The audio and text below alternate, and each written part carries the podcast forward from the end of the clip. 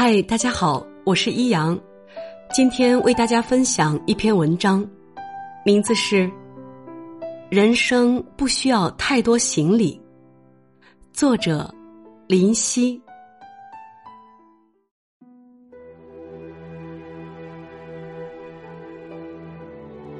这是许多年前我读到的一个真实故事，人名和地名也许记不太准了。但仍清晰的记得其中一段感人的情节，仍被故事中的主人公深深的感动。大卫是纽约一家报社的记者，因为工作的缘故，经常出差外地，满世界的跑新闻。那一天，他又要外出采访，像往常一样，他收拾好行李，一共三件。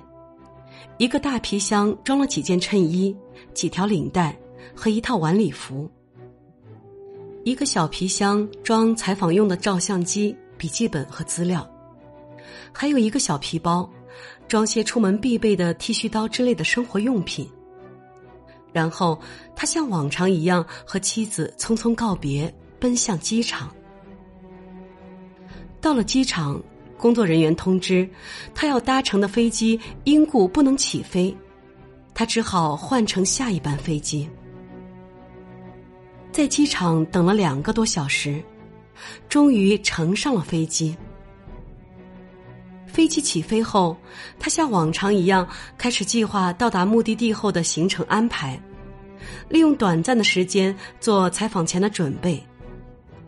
正当他绞尽脑汁的投入工作时，突然，飞机剧烈的震荡了一下，接着又是几下震荡。他脑海里第一个反应是遇到故障了。这时，播音器里传来空中小姐的声音，告诉大家系好安全带，飞机只是遇到气流，一会儿就好了。大卫靠在座椅上，出于职业的敏感，他从刚才的震荡中意识到。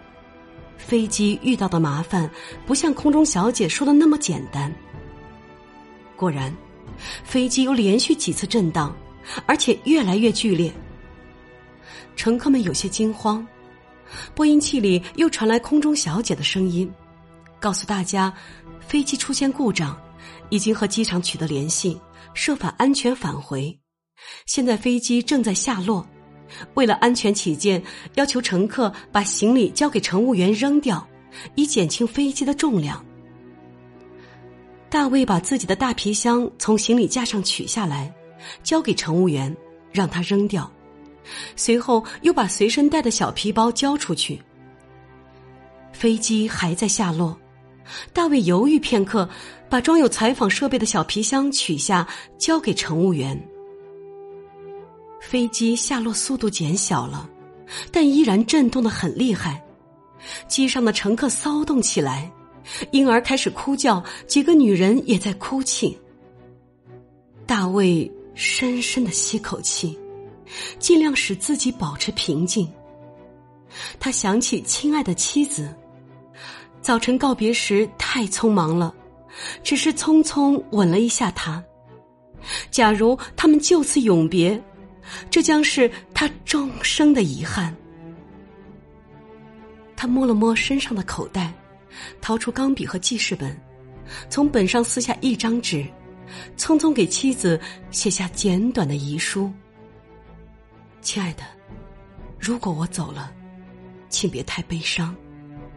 我在一个月前买了一份意外保险，放在书架第一层圣经的夹页里，我还没来得及告诉你。”没想到这么快就会用上。如果我出了意外，你从我身上发现这张纸条，就能找到那张保险单。我想他会帮你付一些账单的。原谅我，不能继续爱你。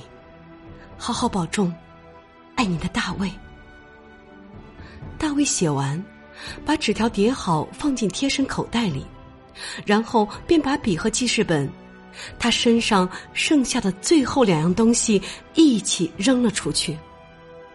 他以最大的毅力驱除内心的恐惧，帮助机上工作人员安慰那些因恐惧而痛哭的妇女儿童，帮着乘客穿救生衣，劝慰大家不要害怕，在关键时刻越是冷静，危险就越小，生还的可能性就越大。这时，播音器里传来机长的声音，他宣布飞机准备迫降，要求乘客做好准备。最后的时刻终于到了，大卫闭上眼睛。